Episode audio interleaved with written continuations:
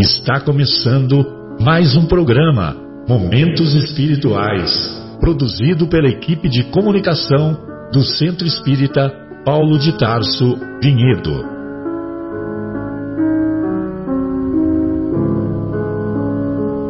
Se guardas contigo o estigma do sofrimento, indagando pela solução dos velhos problemas do ser e da dor, se percebes a nuvem que prenuncia a tormenta e o vórtice traiçoeiro das ondas em que navegas, vem conosco. Estudemos a rota de nossa multimilenar romagem no tempo, para sentirmos o calor da flama de nosso próprio espírito a palpitar imorredouro na eternidade e acendendo o lume da esperança. Perseveremos juntos em exaltação de alegria que Deus, o Pai de infinita bondade, nos traçou a divina destinação para além das estrelas. Uma boa noite a todos. Iniciamos mais uma edição do programa Momentos Espirituais. Hoje, na agradável companhia do nosso querido Afonso, do nosso querido Marcos não podemos contar com a colaboração preciosa dos amigos João, dos amigos Guilherme, da nossa querida Fátima e do nosso querido Leandro, é, que são, vamos dizer assim, os, os nossos colaboradores mais assíduos. E hoje nós estudaremos na primeira hora o, o capítulo 16 de O Evangelho segundo o Espiritismo, intitulado Não se pode servir a Deus e a Mamon. E também, na segunda hora, estudaremos o capítulo de Nosso Lar, é o capítulo 32, Notícias de Veneranda, é 32 ou 33? 32. Notícias de Veneranda. Veneranda é, como nós veremos, a governadora da colônia Nosso Lar. Muito bem.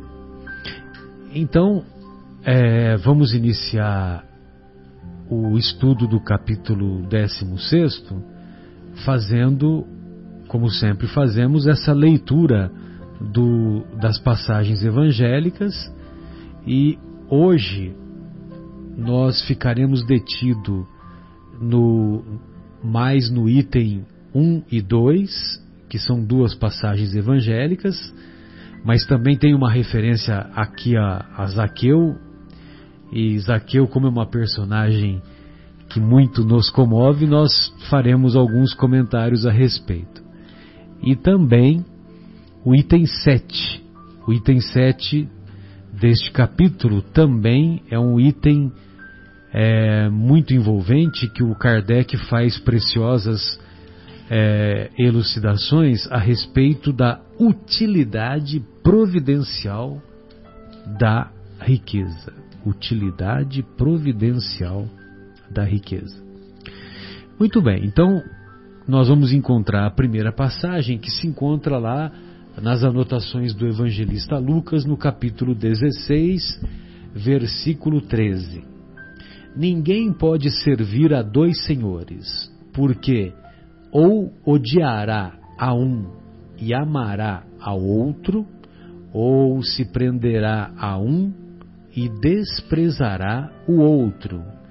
Não podeis servir simultaneamente a Deus e a Mamon. Muito bem.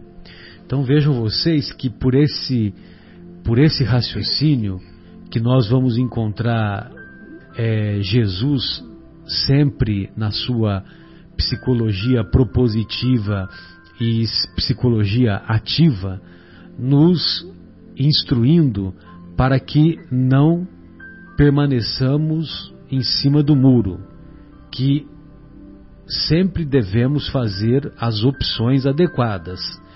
E isso nós encontramos também naquela passagem em que Jesus diz: Seja vosso falar sim, sim, não, não. Tudo o que está fora disso é obra do maligno.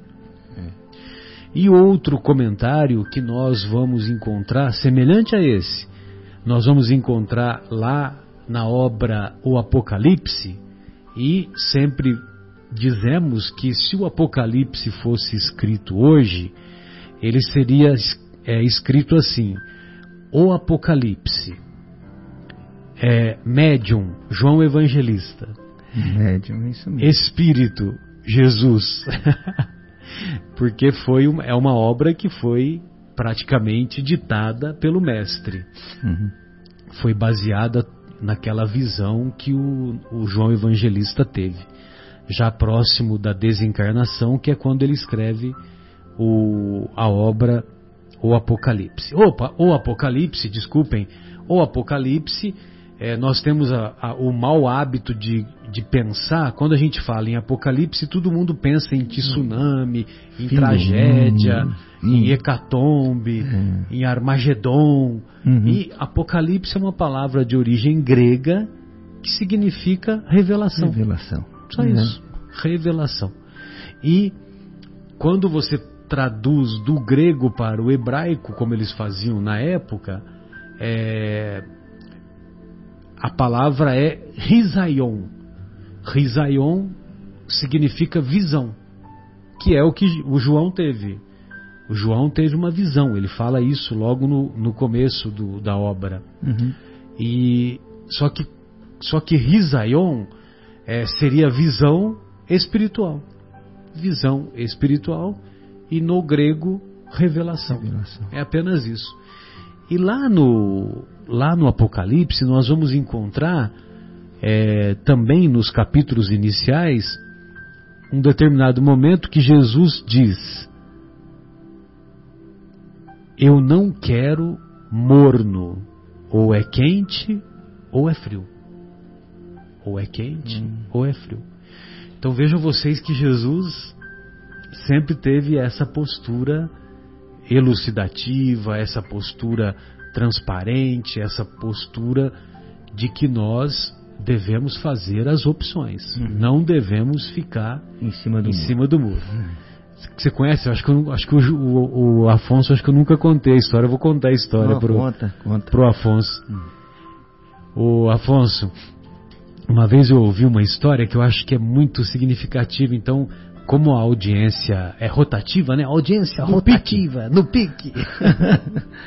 Homenagem ao nosso querido Avalone, Avalone, que Deus ilumine o Avalone lá no plano espiritual, que abandonou o corpo há alguns dias.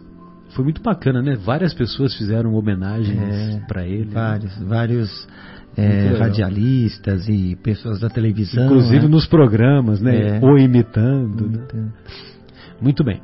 Aí é, havia lá um cidadão que estava em cima do muro. Ele estava em cima do muro. De um lado do muro estava o seu demônio. E do outro lado do muro, o seu anjo.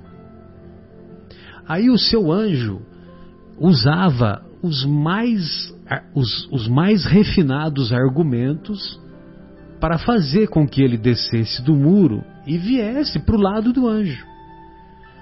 E imagine você, né? O anjo, depois de uma hora de tentativa de, é, de esclarecimento daquele irmão que estava em cima do muro, já quase perdendo a paciência, você consegue imaginar um anjo perdendo a paciência, né? um espírito puro, um espírito de alta hierarquia perdendo, perdendo a paciência. Ele não perdeu a paciência, evidentemente, mas ele, é, no, após uma hora de tentativa de persuasão, tentativa infrutífera, ele, é, ao invés de falar, de dirigir-se ao nosso irmão que estava em cima do muro, ele dirigiu-se ao seu demônio do outro lado e falou: Ô seu demônio, tudo jóia? Beleza? Beleza. É o seguinte, eu estou aqui há uma hora me esguelando, tentando, usando os mais, os mais variados argumentos para demovê-lo de ficar em cima do muro tal. E, e eu estou percebendo que você está aí tranquilo, que você é, não se manifesta tal que está acontecendo? Qual é a sua, né? Na linguagem da década de 70. Qual é a sua, meu? Muito bem. Aí o seu anjo, o seu demônio virou-se para o seu anjo e falou: Seu anjo, o negócio é o seguinte: enquanto ele estiver em cima do muro, bateu no peito, ele é meu. Enquanto ele estiver em cima do muro, ele é meu. Então, é, eu, eu sempre gosto de contar essa passagem porque é, porque vale a pena nós termos como, como um parâmetro real a objetividade de Jesus. Então, Jesus, evidentemente, que usava muitas metáforas, usava muitas parábolas, porque era, eram os ensinamentos adequados para a época. Mas na sua psicologia, ele sempre deixava claro a sua postura. Ele, ele quando ele estendia a mão para o criminoso, ele estendia a mão para o criminoso porque ele amava o criminoso, mas ele não compactuava com o crime, uhum. com o crime. Tanto é que ele fala para a mulher adúltera: ninguém te condenou, mulher.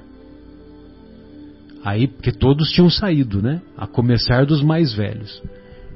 Não, senhor. Até parece que ele não tinha visto, né? Que... Mas era para ficar marcante o ensinamento. É, então vá e não peques mais. Ou seja, ela, ele deixou claro que ele a amava, ele estendia mãos generosas, como sempre estendeu e continua estendendo mãos e corações generosos, mas isso não significa que ele compactua com o crime. E curioso, né? Porque ele, ele muitas vezes ele era, ele era é, rigoroso com as pessoas próximas a ele. Quantas vezes ele não foi rigoroso com Pedro?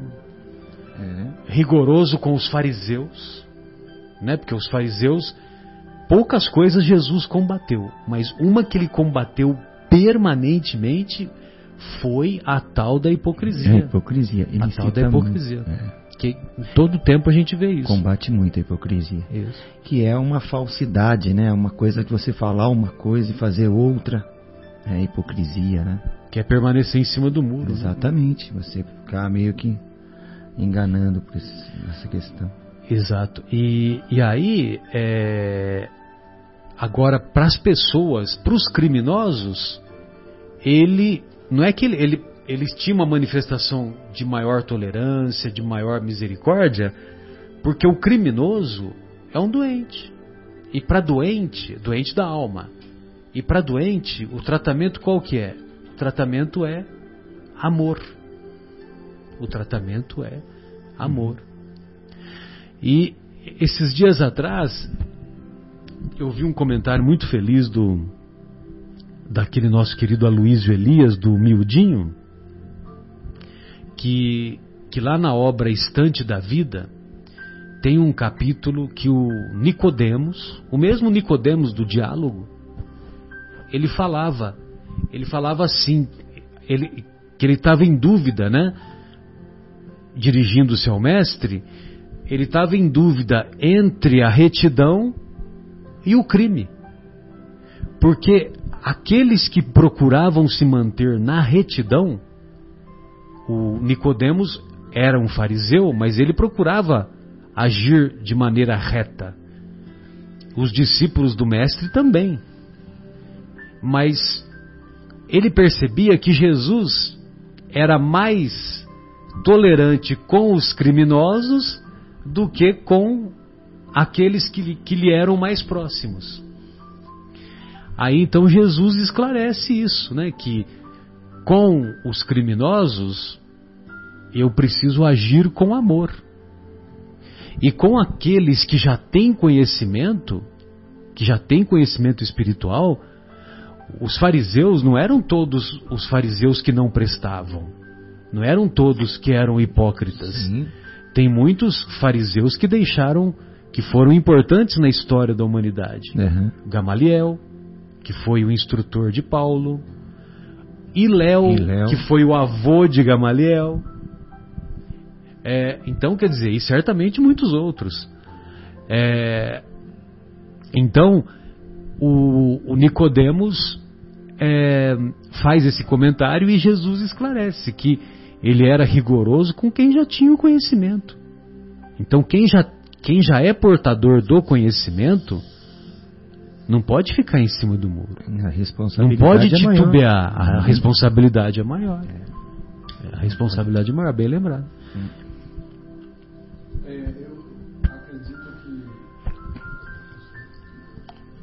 Só, só um minuto. Eu acredito que a, a grande certeza e preocupação do Cristo era por nos conhecer e nos acompanhar desde muito antes da sua vinda até nós, era a nossa condição de imaturidade espiritual. Quando ele nos sugere que nós não podemos servir a dois senhores, porque ou você vai desagradar a um e atendendo ao outro, é, ele já conhecia esse um dos fortes defeitos que a nossa humanidade ainda possui nessa faixa evolutiva. Nós ainda tentamos, dois mil anos depois, contemporizar, atender aquilo que não deve ser atendido.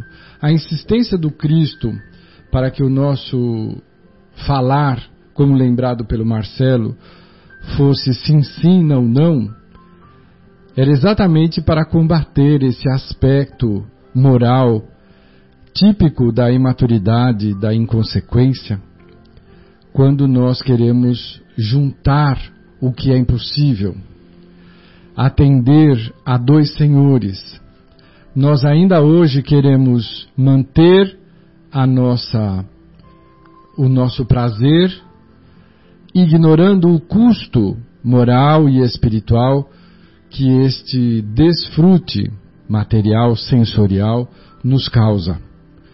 Nós ainda vemos na sociedade moderna, um do, hoje, um dos pontos mais eh, visíveis e perigosos da nossa para citar um exemplo simples, é a nossa inabilidade para com os aparelhos celulares. Através deles, nós nos conectamos de formas diferentes a, a, ao nosso grupo social e queremos ter o desaforo de utilizar a produção de texto, a leitura de mensagens durante o trajeto em que estamos conduzindo um veículo. Quem que já não tentou digitar ou responder uma mensagem dirigindo? Isto é impossível. Uhum. Você exige atenção, você sabe das consequências graves de um, um segundo de descuido que pode produzir inclusive a morte, não própria somente, mas também de outros seres envolvidos. E mesmo assim nós insistimos é, irresponsavelmente, de forma muito imatura, em querer atender às duas coisas. Já somos sabedores há muito tempo de que não somos capazes. Mas isso para citar um exemplo contemporâneo, comum. Mas o nosso problema é, são as nossas atitudes mais profundas, de tentar conciliar Houve época em que nós desconhecíamos a lei. O Cristo veio para nos trazer luz e qualidade de vida, para que tivéssemos vida melhor, e nos informou a respeito da necessidade de perdoar, de amar, de servir, de sermos úteis. Mas hoje já não há mais nenhum véu. A doutrina dos Espíritos, a partir do século XIX, mais precisamente em 1857, com a publicação do Livro dos Espíritos, ela coloca às claras, trazida informação trazida por aqueles que viveram entre nós, que hoje nós precisamos utilizar a oportunidade da reencarnação para aprendermos a servir aos interesses eternos, a valorizar as oportunidades eternas, utilizando-nos de uma reencarnação transitória. Uhum. Então já faz aí mais de um século que nós já sabemos, inclusive, dos detalhes. Não podemos alegar nenhuma ignorância. A é. própria sociedade como um todo, fora dos muros doutrinários, é muito sensível a, ao conceito reencarnacionista, única fonte de explicação para muitas situações e misérias que vemos hoje, contrastes gritantes, oportunidades distintas, degraus, abismos sociais. Tudo isso tem explicação na no fato da lei de ação e de reação e nas experiências reencarnatórias. Então, o Cristo conhece há muito tempo as nossas mazelas e nós temos uma dificuldade em virar as páginas, né? ainda tentamos conciliar. Somos espíritas, acreditamos na vida além da, da vida, mas ainda cometemos equívocos, falamos mal dos outros, uhum. É, uhum. nos tornamos agressivos, imprecamos contra Deus, cultivamos uh, amuletos que alimentam a nossa superstição uh, valorizamos a sorte. Não há conceito mais equivocado do que sorte e azar. O Pai nos ama a todos, como Ele daria privilégio a um filho em detrimento de outro que não conhece os artifícios da superstição? É. Não com esse pedacinho de qualquer coisa eu vou conseguir boa sorte. Não. Boa sorte a gente consegue com boas intenções, Sim. com boas vibrações, com ação, com trabalho, com esforço, com suor. Né? É assim que nós adquirimos é, todos os valores que importam e que interessam. Então, já em Lucas 16, 13, que é o, primeiro item do capítulo 16 do servir a Deus e a Mamon, nós já vemos o Cristo nos elucidando na sua grande. Eu, eu enxergo muito, é uma visão muito pessoal, mas eu enxergo muito o Cristo como um irmão mais velho, plenamente habilitado, que já conquistou valores que nós estamos distantes de conquistar e que se preocupa em retornar da, da sua evolução para nos despertar com toda a paciência, infinita paciência desse mestre. E ele nos fala isso em Lucas. Né? Não se pode servir a dois senhores.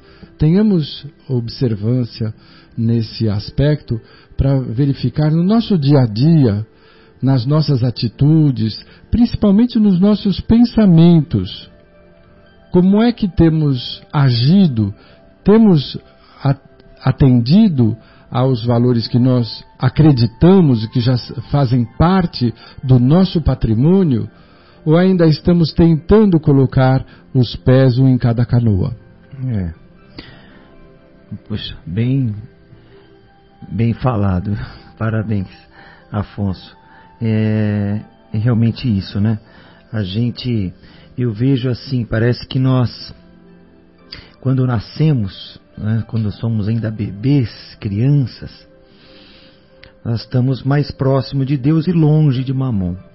E aí nós começamos a envelhecer, vamos para a nossa adolescência, começamos a nos aproximar de Mamon perigosamente, e a nossa vida vai assim, naquele, naquele subir na escala, nos aproximamos muito de Mamon. Mas a nossa vida também tem um pico. Depois desse pico, ela começa a, a descer novamente em função da nossa idade, né? A idade vai ficando mais avançada, aí você começa a se afastar de Mamon de novo e ir para o lado de Deus. Mas é muito difícil, é difícil, é impossível amar os dois de uma vez. E no finalzinho da vida, aquele idoso, você vê que nós, os idosos, estão sempre longe de Mamon. Né? Estão próximos de Deus, já não fazem questão daqueles bens materiais, já estão naquele pensamento, puxa, daqui a pouco eu estarei do outro lado, né?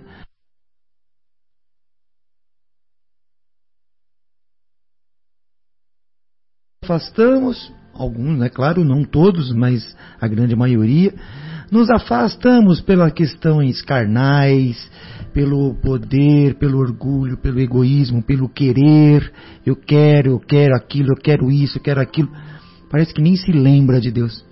E depois volta a se lembrar de Deus quando a vida, vida neste período, nesta nossa experiência, está no fim. Aí já nem se apega mais a nada. Não, tá bom.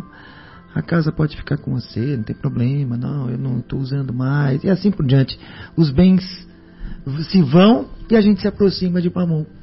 Quer dizer, é, é imperativo que a gente se aproxime de Mamon.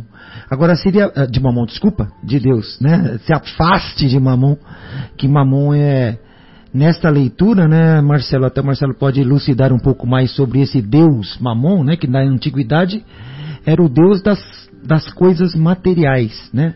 Esse Mamon. Então era imperativo que a gente se afaste de Mamon a nossa vida inteira e seja só de, de Deus, né?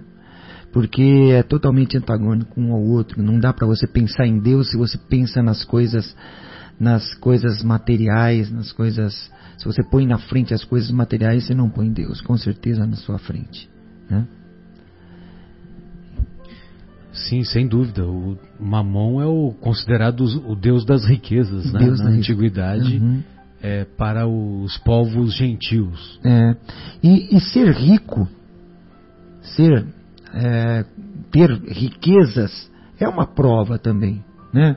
Não só o pobre passa por provações, mas o rico também. É, talvez a dele seja até assim uma, uma prova muito difícil, porque ele tem que vencer, ou seja, ele tem que ser caridoso quando estar bem.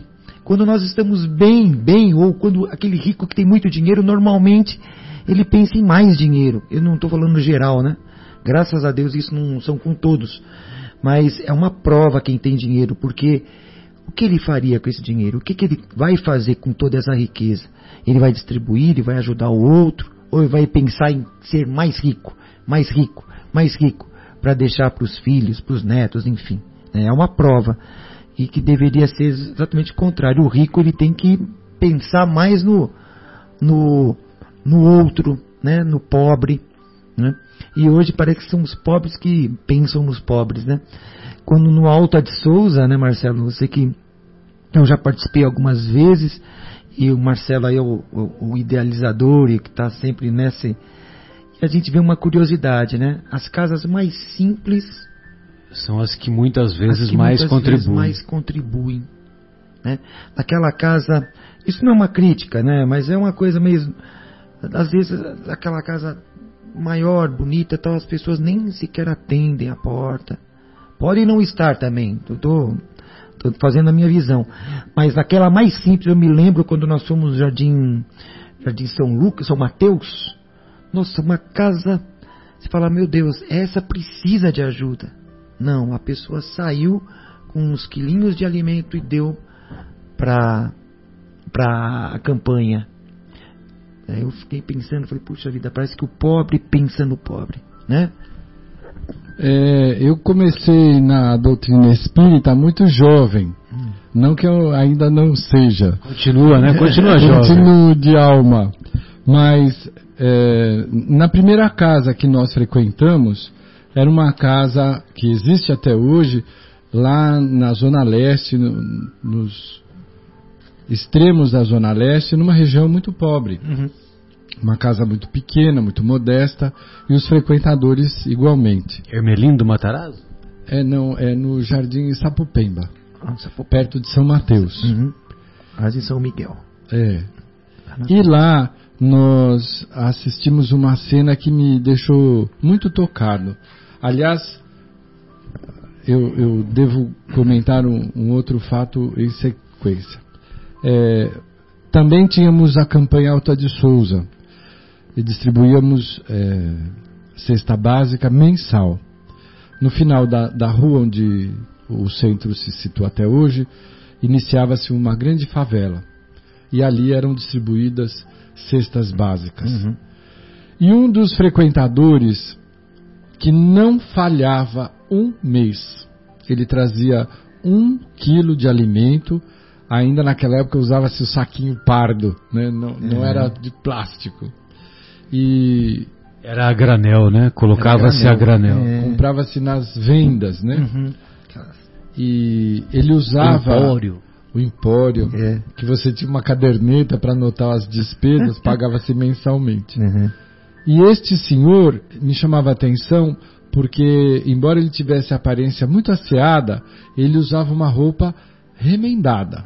Hoje os- a molecada já não sabe mais o que é isso, né? Porque o acesso ficou muito fácil de roupa. Você tem os brechós, aí a nossa Sim. casa mantém um brechó, então é fácil você comprar uma roupa nova. Uhum. Mas nem sempre foi assim, né? sempre. E as pessoas se preocupavam em recuperar e manter as roupas com remendos. Ia costurando, fazendo remendo e tudo mais. Né? Abria um buraco, punha outro tecido ali Uhum. e com muita habilidade fazia um remendo. E era assim que ele se apresentava, uma pessoa realmente de situação muito complicada, mas eu senti ali a grandeza do gesto cristão de eu vou doar da minha indigência, eu vou doar para a campanha que é meritória, Uhum. atender aqueles que, É. que têm pouco. Lembrava a- o óbolo da O viúva. óvulo da né? viúva. em que o Cristo falou: Olha, aqui em verdade eu vos digo que essa foi a que doou mais, porque ela doou o- tudo que ela tinha. Uhum. Um pouco antes disso, eu ainda era um pouco mais jovem Hum. e frequentava uma, um outro grupo, não era uma casa, era um grupo espírita que fazia visitas a uma favela. Hoje a gente chama de comunidade. Né? Naquela época era favela mesmo. E eu vi, eu, eu era adolescente e de classe média, nunca soube o que era passar fome ou ter dificuldade. Muito tempo atrás.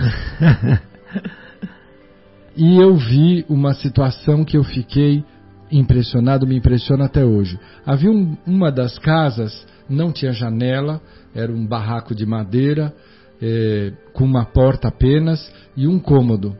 Ali amontoavam-se, eu não sei te dizer quantas pessoas.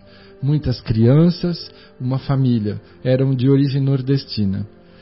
E nós chegamos e distribuímos o pouco que, que era indicado para aquele dia. E a senhora, porque é sempre uma responsável, Uma matriarca, uma né? matriarca. A senhora me disse: Olha, se vocês tiverem alguma coisa, a- aqui no barraco do lado chegou uma família recentemente. E eles chegaram, eles não têm nada. Eu só tinha um quilo de fubá. E aí esse quilo de fubá eu dividi com eles para que eles pudessem ter alguma coisa para dar para as crianças, porque eu, eu também só tinha isso. Aquilo me impressionou tanto porque os da classe média não sabem o que é isso. Né? Não, ah, não sabe. tem, vai comprar, vai buscar. Né? Pega na dispensa. É. E lá não tinha dispensa, não tinha recurso, não tinha ninguém. Então, a- a- a- somando o, o- comentário que você fez a respeito da, da riqueza e da pobreza, eu acho que quando você reencarna numa situação de penúria material, você fica muito mais eh, ligado à fragilidade humana É verdade. a fragilidade dos recursos materiais. Porque você ali está desprovido e sem nenhum respaldo a não ser o da providência que não nos desampara nunca, através da misericórdia de Deus. Uhum. Já a riqueza, o acúmulo de recursos, ele é, o grande problema da riqueza é que ele é um, uma lente de aumento para as nossas fragilidades morais. Exatamente. Então, ele é um grande estimulador da nossa vaidade e do nosso Uhum. egoísmo. Uhum. Eu tenho muito e que bom que eu tenho, azar de quem não tem. É. Eu não me preocupo, não dói a falta do outro. Não é minha culpa. Eu nasci aqui, eu, eu nasci assim. Uhum. Então, acho que o grande problema é a nossa constituição moral. É. Onde quer que nós estejamos, ricos ou pobres, nós daremos do que temos. Uhum. Mas o excesso, o acúmulo de recursos materiais deveria fazer com que enxergássemos que aqueles que não têm são os que necessitam do meu amparo, que tenho muito. Uhum. Porque, em resumo, todos os recursos permanecem no planeta. Né? Exatamente. Aquele velho ditado de caixão não tem gaveta. Nós não levamos nada. Nada. Tudo fica aqui. Então, se tudo fica aqui, eu tenho muito, ele tem pouco, eu sou gerente desse recurso. Uhum. Eu tenho responsabilidade sobre ele. Eu preciso fazer com que o meu excesso atenda, contribua, amenize a dor e o sofrimento alheio. Do- Isso seria o ideal, né? É. Muitos, eu creio que muito existem essas pessoas mais ricas que ajudam, né? Parabéns a todos. Mas a gente sabe que a solidariedade ela está mais né, nas classes inferiores, são Fica mais evidente. fica mais evidente. Acho que aqueles que hoje detêm muitos recursos e agem muito, é, eles já têm esse valor construído. Sim. Não foram estimulados pela riqueza, o contrário. Sem dúvida, não é? sem dúvida. Usaram da sua qualidade moral para utilizar os recursos materiais que estão ali disponíveis. Uhum. Mas sempre tivemos eh, lindos e Bons anônimos exemplos, Uhum. porque infelizmente a nossa mídia não valoriza os exemplos morais, Uhum. prefere anunciar o massacre, a criminalidade O escândalo, O aquilo que vai dar escândalo, ibope. É, a fofoca. e exaustivamente. né? Mas nós sabemos que apesar da imprensa ruim, nós temos no nosso planeta a presença constante de verdadeiros modelos de conduta, de atitude, que continuam praticando as sugestões de bem viver do Cristo contidas no seu Evangelho. Graças a Deus. Muitas vezes de maneira anônima. Muitas vezes. É, até o, aquele outro ensinamento, né, que é a mão, a mão esquerda. Não dois sabe. capítulos anteriores, Sim. né? Que a mão esquerda Não não, saiba saiba o- o que a direita dá. É. E é interessante isso, porque na, na campanha Alta de Souza, a campanha Alta de Souza é a campanha da arrecadação de alimentos. Então, nós observamos com muita frequência isso, porque as pessoas que mais tiveram necessidade, elas muitas vezes se aproximam de nós e falam: olha, é, a nossa família, num determinado momento, foi assistido, foi assistida pelo Paulo de Tarso, e hoje, hoje, felizmente, nós estamos numa condição mais estável e nós fazemos questão de dar, de contribuir a nossa parte, com, É. com a nossa parte. E, e são pessoas assim gratas mesmo, né? Você vê que até um brilho no olhar e, e eu não me refiro apenas ao, ao Paulo de Tarso, outras instituições Uhum. de outros irmãos nossos, de outras religiões também fazem trabalhos semelhantes e muito meritórios. É. Mas é, eu me lembro com carinho de um casal jovem, um casal jovem que nós percorremos lá as a rua onde ele morava e ele, quando nos viu, ele reconheceu a, a campanha, o Paulo de Tarso, a Kombi, aquela coisa toda, e ele foi correndo buscar a contribuição dele. E, e ainda deu esse testemunho, né? Em lágrimas. Deu É. esse testemunho em lágrimas, né? Mas assim, no sentido de agradecimento, né? É, por isso que na campanha nós fazemos questão, é, Afonso, Marcos, nós sempre fazemos questão de percorrermos todas as casas. Todas as casas. um lindo Não trabalho. importa que a casa seja mais humilde ou mais, é, vamos dizer assim, suntuosa. Não importa. Nós, nós estamos batendo as portas, é como se Jesus, não que, eu- não que nós sejamos Jesus, Uhum. mas é como se Jesus estivesse, estivesse dando uma oportunidade para os membros daquela casa, para os pertencentes àquela casa, praticarem, praticarem pelo menos uma, uma boa ação, né? Sim. Vamos dizer assim, né? Sim. E, mas a maioria, a maioria colabora, viu? Colabora, São sim, poucos aqueles que sim. é, não, eu não, né? não tenho, ou, não que faz pouco caso. Né? Tal, né? Eu, eu acredito que todos devam saber disso, mas é bom a gente deixar frisado que as campanhas de alimento, como outras campanhas de arrecadação, elas não solucionam os problemas graves hum. que nós vivemos. Uhum. Elas são atenuantes. Atenuantes. Mas são uma oportunidade de exercício do desprendimento da concha do eu. Uhum. É uma, um convite que nós aceitamos ou não para lembrarmos da nossa fragilidade, da nossa transitoriedade material e saber que nós podemos de alguma forma contribuir para amenizar a dor e o sofrimento do nosso próximo. É um exercício prático, pequeno, mas muito significativo. Sim. Então, eu já ouvi algumas pessoas dizerem assim: ah, isso é problema do Estado, eu pago imposto exatamente para isso. Uhum. Lógico, nós devemos continuar pressionando a nossa sociedade para que ela seja melhor representada, melhor atendida. Mas enquanto isso não acontece, nós não precisamos ficar parados. Com muito pouco, nós podemos fazer muito. É. Principalmente se nos inspiram os preceitos e as sugestões contidas no Evangelho do Mestre Jesus. É. E que a nossa justiça não, a nossa justiça deve ser maior do que a justiça dos escribas e dos fariseus. Pois é. Né? É. Porque se nós esperarmos apenas do Estado, daquilo que está na lei, é, nós estamos agindo como os nossos irmãos judeus lá da época de Jesus. Sim que esperavam apenas a justiça dos escribas e dos fariseus. Uhum. E, e, sabe, Marcelo, essa semana, lá no. Eu, eu, participo lá do curso segundo básico, né, em qual você participou algumas semanas atrás, e essa semana nós falamos da lei de destruição dos flagelos destruidores.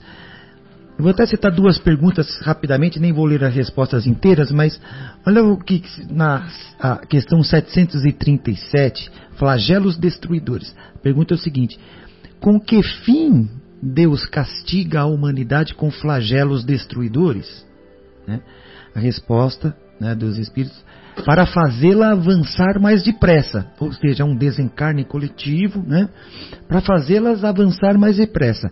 Aí eles falam assim: não dissemos que a destruição é necessária para a regeneração moral dos espíritos, que adquirem em cada nova existência um novo grau de perfeição? Ele continua ainda a resposta. Mas aí a 738 faz assim: Deus não poderia empregar para melhorar a humanidade outros meios que não os flagelos destruidores? A resposta é sim, e diariamente os emprega e diariamente os emprega. Só que nós não aproveitamos e muitas vezes não aproveitamos a oportunidade. É, pois deu a cada um os meios de progredir pelo conhecimento do bem e do mal, até que você estava falando, Afonso. E o homem não os aproveita.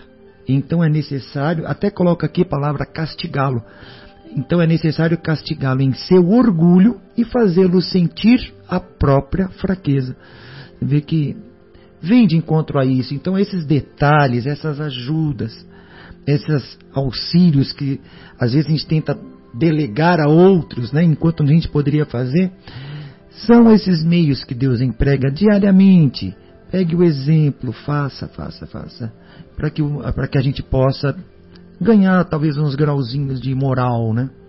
É, é interessante quando a gente trabalha dentro da casa espírita na, no setor de orientação, de atendimento fraterno, você ouve muitas vezes algumas histórias que te trazem essa visão. Uhum. É, a misericórdia do Pai nos convida de mil modos diferentes. O Pai é muito é, rico de possibilidades. Então ele vai nos convidando amorosamente, de forma muito serena, tranquila, e a gente ignora. Sempre focados no, em mamon, na transitoriedade, na, na sensorialidade, na, na, nossa vida prática. Nós vamos tratorando os convites que são sutis para mudança, para transformação, para alteração de atitude, de foco. E a, o pai vai aumentando o volume da sua, do seu convite, porque a, a mudança é necessária. Até que chega uma hora que nós entramos na, no, na seara do compulsório. É, não dá mais. Né? Não tem mais escolha. Agora você tem que mudar porque chegou uma dor profunda, um problema grave. E uhum. aí a criatura nos procura, procura a casa espírita e por acaso estamos lá em atendimento. Esse, mas por que que isso acontece comigo? E aí, quando a gente analisa com calma, falou, olha, houveram décadas de convite, uhum. de sugestão, de paciente convite, mas não houve não resposta. Então precisou chegar uma coisa um pouco mais forte, mais determinante. E aí as coisas se transformam. É. Então nem sempre os problemas que nós consideramos como graves, como situações calamitosas na nossa vida, é, há um ditado popular que diz que Deus às vezes tira o telhado para mostrar o céu estrelado. Né? Uhum. É, Muito bom. Eu acho que vale a pena só para nossa despedida nós lermos esse, esse, essa reflexão aqui do, do nosso querido André Luiz na obra Vivendo o Evangelho que aborda esse tema e a mensagem é intitulada Ricos.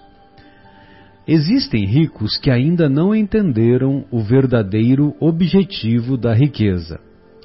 Os avarentos que se debruçam sobre o cofre, temerosos de perdê-lo. Lembra do, do tio Patinhas?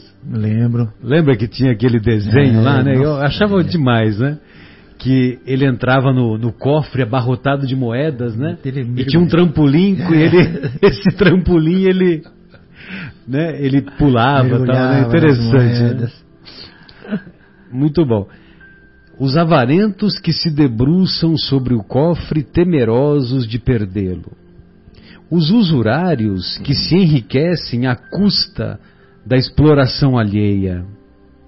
Os orgulhosos que usam a moeda para impor humilhações.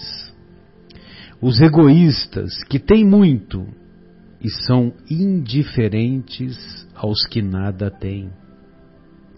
Os pródigos que desperdiçam o patrimônio em futilidades.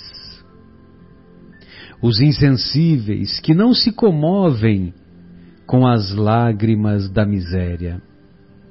Os vaidosos que se vangloriam de possuir mais do que o vizinho.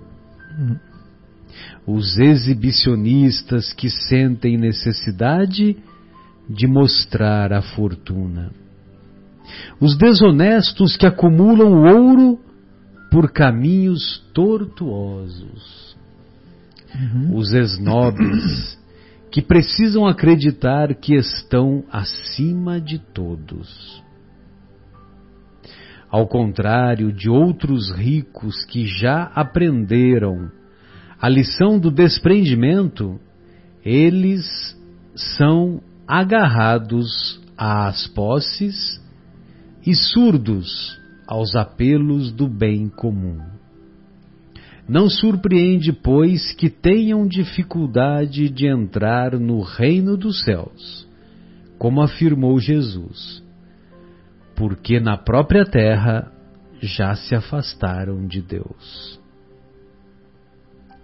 Interessante, né? Na própria terra já se já afastaram. se afastaram de Deus. Então foi um pouco de do que o nosso querido Afonso falou, um pouco do que você falou, uhum. né, Marcos? É. E eu acho que não vai dar tempo para falar do Zaqueu, né? Uma outra oportunidade ah, a gente fala é.